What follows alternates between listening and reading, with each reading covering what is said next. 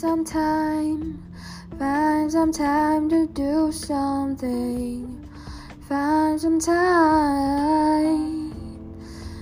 大家好，欢迎收听四字播客第二期。昨天晚上我算了算，如果三位数的话，能从第一期做到第九百九十九期，那我的播客也能从我快不到三十岁的时候做到大概五十岁左右，应该三个三个三位数是还是比较足够的。关于这个播客呢，它的未来虽然这只是第二期，但是我想讨论一下关于这个播客的未来。大家是想主要听我的单口相声呢，还是想听我和其他网友的对口相声，或者是想听我和多个网友的群口相声呢？请大家在我的评论区回复“希望听单口相声的”。请回复一，希望听对口相声的回复二，希望听群口相声的回复三，退订请回复 TD。我其实比较抵触做非单口相声类的语言类节目，为什么呢？第一个是因为呀，它的容错率比较低，而它的失败成本又比较高。第二个呢，是因为我很懒。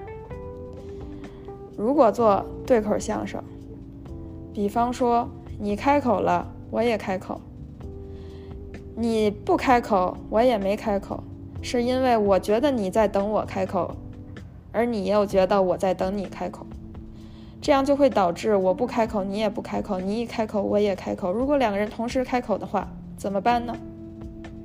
需要把两个音轨单独挑出来剪辑吗？需要把两个音轨单独挑出来剪辑之后再对在一起，然后发现对不上吗？这些一系列的问题呢，都是我想要避免的。如果有家人们有剪辑特长的话，或者是想要成为剪辑志愿者，可以在评论区回复“剪辑志愿者”。如果真的能招到这样的人才的话，我认为对口相声或群口相声也是可以考虑的。但如果没有这样的人才，而且也不愿意免费这个劳动的话，我认为大部分人不应该免费劳动。但是如果你非要免费劳动的话，但我也是乐见其成。对。好的，这就是我关于咱们播客未来的探讨。接下来来讨论一下，之前在上周和一个朋友的饭局上面谈到的一些关于弯曲男女异性恋的有趣的话题吧。其实这个话题也属于老生常谈。很多没有来过湾区的女异性恋对湾区有一个误解，毕竟它的男女基数和男女比例在这儿。难道女异性恋来到湾区这个人才济济、男异性恋众多的地方，会很难找到对象吗？以我的个人经验来来说的话，还是比较难找到对象的。但是对一部分口味适合这边男性的人来说，他可能就容易找到对象。这边的男异性恋呀，主要分两种，一种是国男，一种是 local 男。国男呢，它的特色是高学历、高收入、高自尊。问题啊，就是比有点抠。local 男呢，它的特性是低学历、低收入、高自尊。它这好处呢，就可能比较会玩儿吧，毕竟就从小到大在这块长大，在这四九城皇城根下长大，虽然呀没怎么出过三番城儿，但是知道哪儿好玩，能带着你呀来来去到处玩。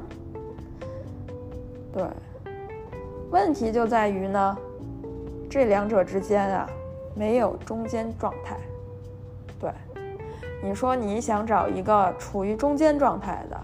没有必要学历那么高，你对于这个收入也没有那么高的要求，但你就希望吧，这人正常点儿，自尊没必要那么高，ego 没必要那么大，就能玩到一块儿去，也别太装逼。这种男性怎么说呢？很少，非常少。想要找这种男性的女异性恋，在这块儿。基本上是徒劳无功啊，无功而返，总有一天离开湾区。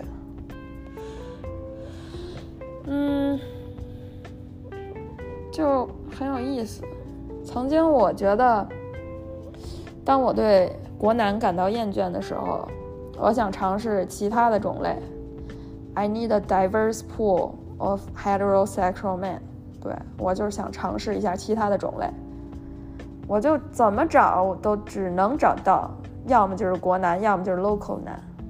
我说那我就尝试 local 男，真的还挺会玩的，但久而久之聊不到一块儿去。他们自尊也就是挺高自尊，就觉得怎么着，哈哈哈哈哈嗯，我我就是没文化，怎么了？看不起我，但其实啊，咱们真没有看不起人家的这个这个想法。但是呢，久而久之，人以类聚，物以群分。每一个人啊，还是都会流向啊属于自己的那片大海。再说回国男，我试完 local 男之后，我反弹，我说我再试试国男。还能有 local 男烦人吗？真没想到啊，他是真烦人。湾区的国男不不仅限于我国国男啊，湾区的国男是全球各地的国男都齐聚一堂，有我国的、韩国的、印度的、巴基斯坦的，还有美国的等等各国世界各国的国男齐聚一堂。在这儿啊，给科技行业的一些比较大的公司、比较小的公司、初创的公司、中型的公司打工，你就会发现呢，他们的语言和行为模式都是极度相似的。分为两个步骤，第一个步骤装逼，装什么呢？内容也比较量化，装自己的收入、自己的学历。以及啊，自己的投资，投资呢包括投资特斯拉、投资特斯拉股票，以及房产、比特币等等，不一而足。装逼这一步完了之后，第二步啊就是求偶了。几乎每一个湾区民工都认为，在拥有较高的姿势水平以及收入水平后。应当啊，被自动颁发一位亚裔女友。装逼之后呢，他们啊，各种明示暗示的，会让你感受到这样的一种氛围，就是他在用他的整个身体、整个肢体语言以及整个灵魂在对你说：“为什么？”我的牛子还处于一种未被缩的状态呢？为什么？它会让你感受到他的疑问，而你也没有答案，对这个问题没有答案。你要不然就是中了他的圈套，缩了他的牛子；要不然啊，就是反弹，让他也感受到你的疑问。你为什么就能够对这样的一个问题有疑问呢？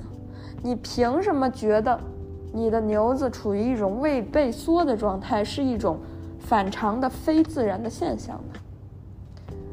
你的牛子或许本就不应该被缩，或许你的牛子如果想要被缩，你应该去多关注非装逼类的方向，而不是执着于装逼。这个时候，基本上这对男女异性恋就一拍两散了。而这呢，也只是我总结出来的弯曲男女异性恋交往模式。可能其他的姐妹、其他的兄弟们会跟我有不一样的见解、不一样的思考、不一样的经历，也欢迎大家留言评论。我记得小红书上经常搜到。不，经常被推送啊，这个弯曲 dating 日记，内容是大同小异，所以我也不会过度的乐观，也不会过度的不自信。对我的这个总结呢，大家可以酌情的考虑，酌情考虑。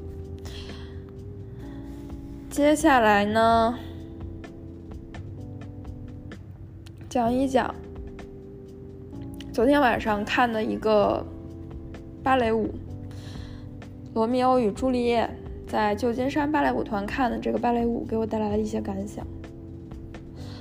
就是这个芭蕾舞非常的美，它讲的是一个我们从小到大耳熟能详的故事《罗密欧与朱丽叶》，就是这个封建社会大家长想要逼迫自己的女儿去嫁给一个他不喜欢的人，为了一些家族的利益。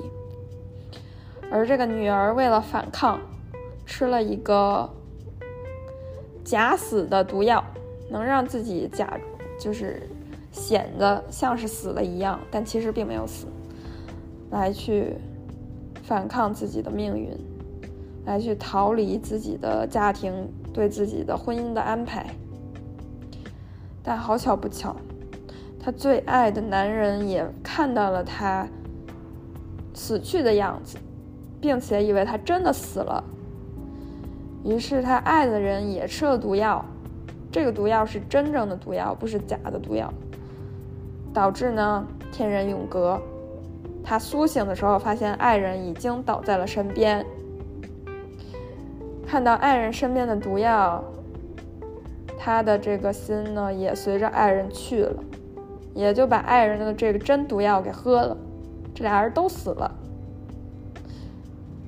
当时看的时候就很唏嘘，是不是只有这么悲剧的故事才会很美呢？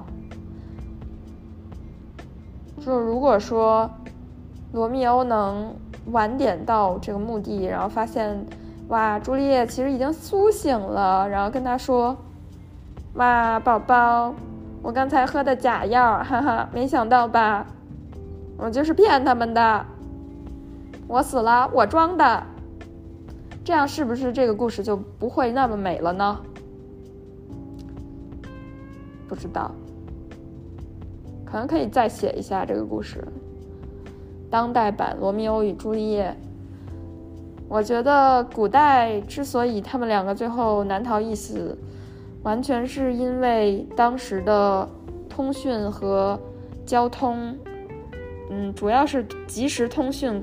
还没有被发明出来了，要不然朱丽叶就可以给罗密欧发个微信说：“宝宝，明天我要假死，你别害怕。”然后再去吃那个毒药。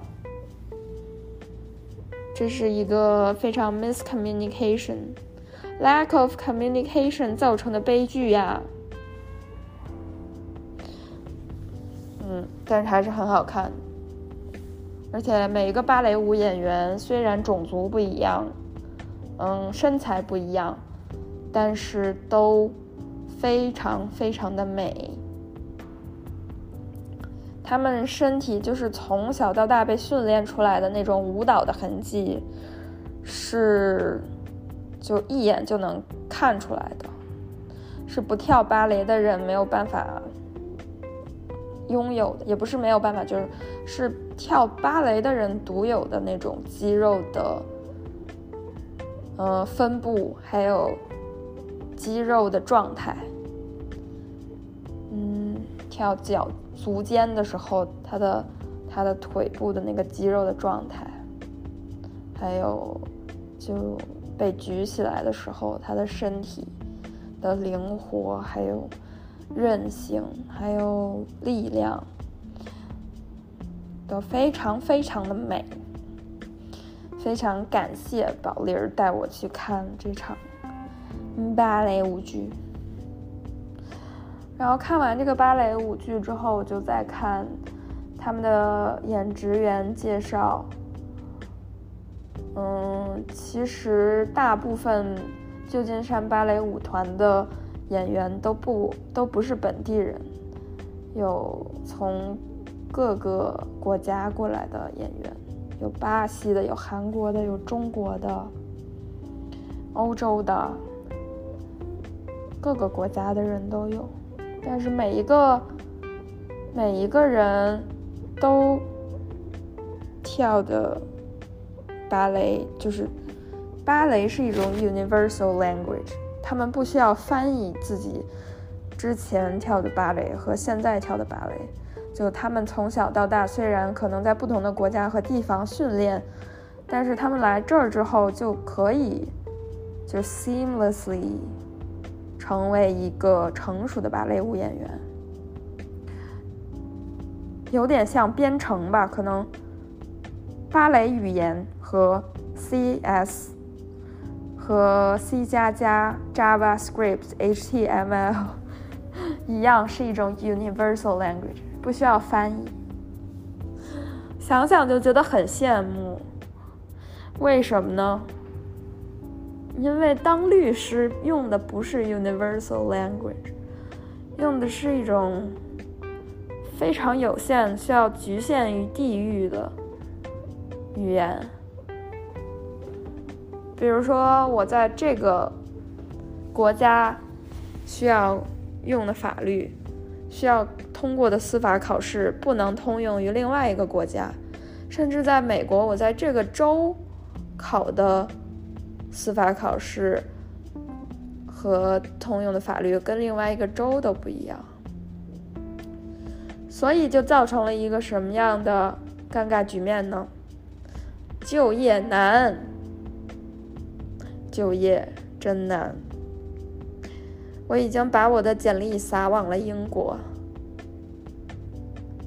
好像是一周前，一周多以前，撒往了英国。四月中，到现在呀，杳无音讯，导致一个什么呢？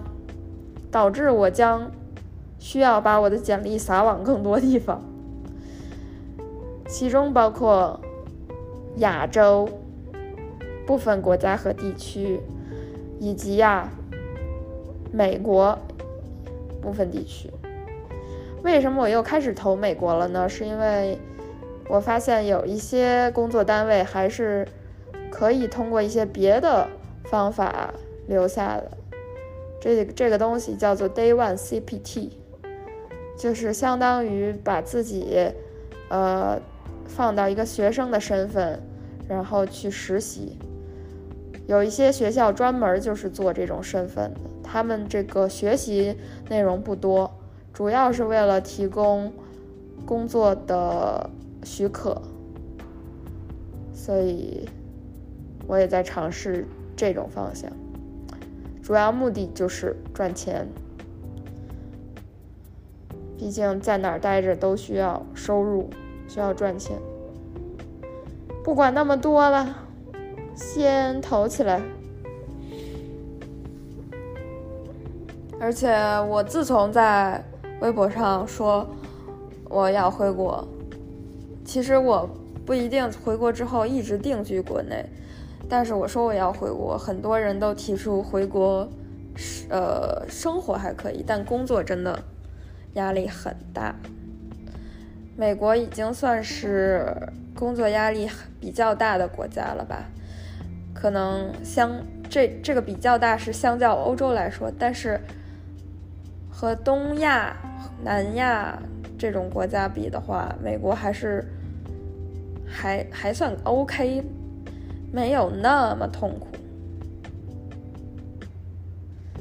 但也有一句话怎么说呢？没有绿卡的美国工作就像一滩散沙，风一吹就散了。没有绿卡在这待着，就真的，一旦失业或者是身份有什么问题，立刻马上就需要很多措施，比如搬家，比如。呃，找学校，比如在找接受新身份的工作单位，就真的很麻烦。所以已经出国的就算了，还没出国考虑出国的同学们呢，其实我觉得现在英国是比美国在移民政策上，包括加拿大，所有其他。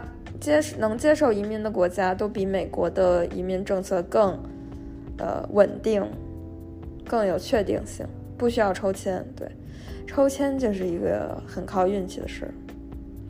像我这种从小运气就没有特别好的人，就在抽签这个环节上，是我是我疏忽了，我应该把它计算进去。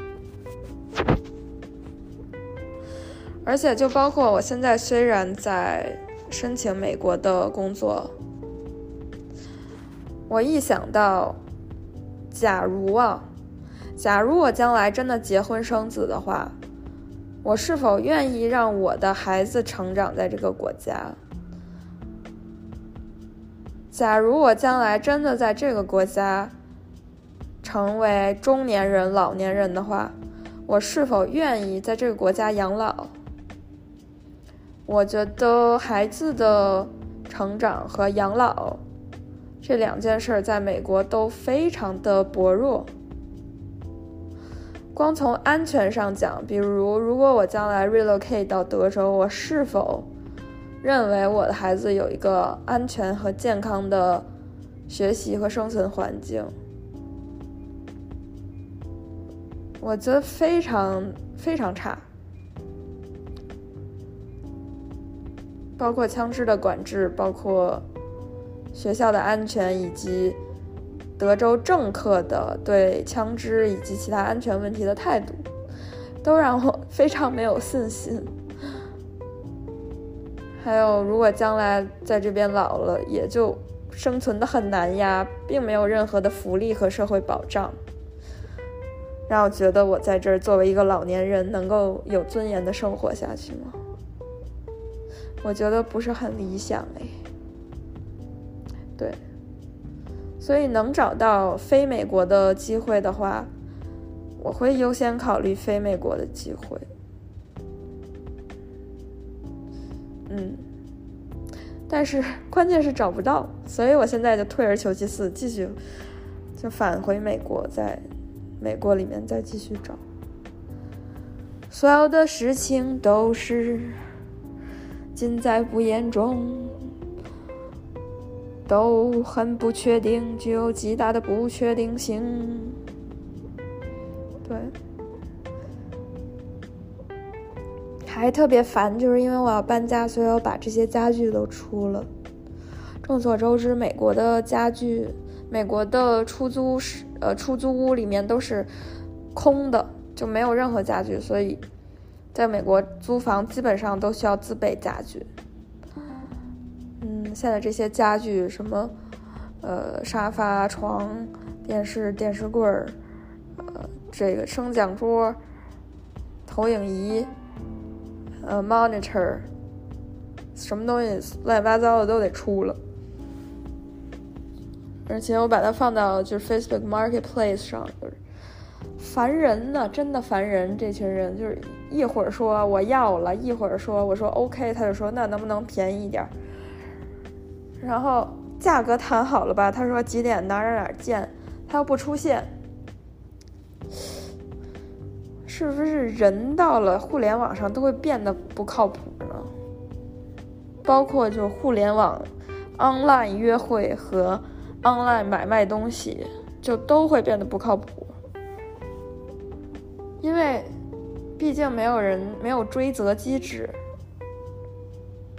就他即使是说五点到跟你交接，他不到，你有什么追责机制吗？没有啊，他直接把你删除拉黑就可以了。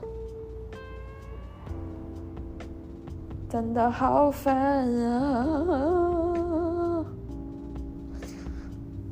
还有就是说，最近我有点开始相信水逆了，就接二连三的遇到一些让我特别无语的事儿。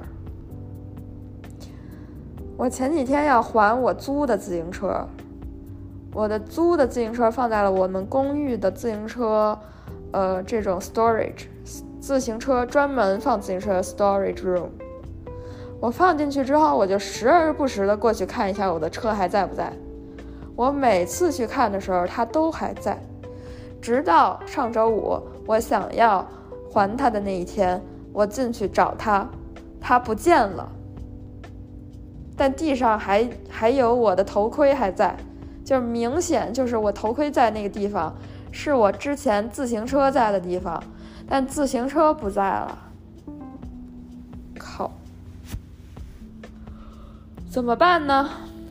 我就先拖着，准备看看这个自行车租赁公司会不会发现我并没有把车还回去吧。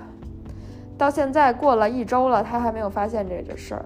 可能到时候我成功搬离美国之后，他也没有办法追责了。哈哈。第二件事儿呢，就是昨天早晨。在厨房准备接水，一掰水龙头掉下来了，而且是那种器质性病变的掉下来，不是说它零件松了，我再给它拧回去就行，是水龙头和水管之间的一个塑料器件折了，安不回去了，我就。打电话给我公寓的维修部门打电话，直接就接到了这这个自动回复，让我给他留言。我说我这个水龙头啊掰坏了，赶紧来修啊。然后他说收到，然后晚些时候会有人联系您。结果等了一天没有人联系我。今天我试图肉身前往维修部门。发现呢，他们今天一天有一个全天的租赁，这个这个租房公司全天的活动，把他们拉到外地，相当于就是北京的公寓，所有的在这个公寓的工作人员被拉到北戴河去参加活动去了，所有人都不会在这儿，直到明天他们才会回来。怎么办呢？厨房的水龙头坏了，没有办法洗菜。没有办法接水，我现在喝的是矿泉水嗯，真的很背呀，怎么会点儿这么背呢？嗯，不过问题不大，我现在的心情和心态已经是千锤百炼了，几乎很少有事情能让我感到崩溃。我顶多就是承认自己确实点儿背这个事实，并且继续前行，对，擦干眼泪，微笑前行，就像我刚被裁员的那个时候一样。怎么办呢？没有办法，只能承认自己点儿背，然后再继续找工作或者是找事儿做呗。生活基本上就是这样。嗯再说回到语言这块儿，我的这个两个播客，虽然我的英文播客是先开的，我的中文播客是后开的，但我明显感觉到我对于两门语言的掌握程度还是不一样的。我对于英语的掌握程度仅限于描述一些大家都有的感受。但是我对于中文播客的这种语言的颗粒度是明显更小的，更 granular。就比如说点儿背，比如说看看芭蕾舞的时候会觉得，如果朱丽叶能给罗密欧先发个微信，这种就是思考的时候，人思考的时候是用的语言，而我用的语言显然是中文。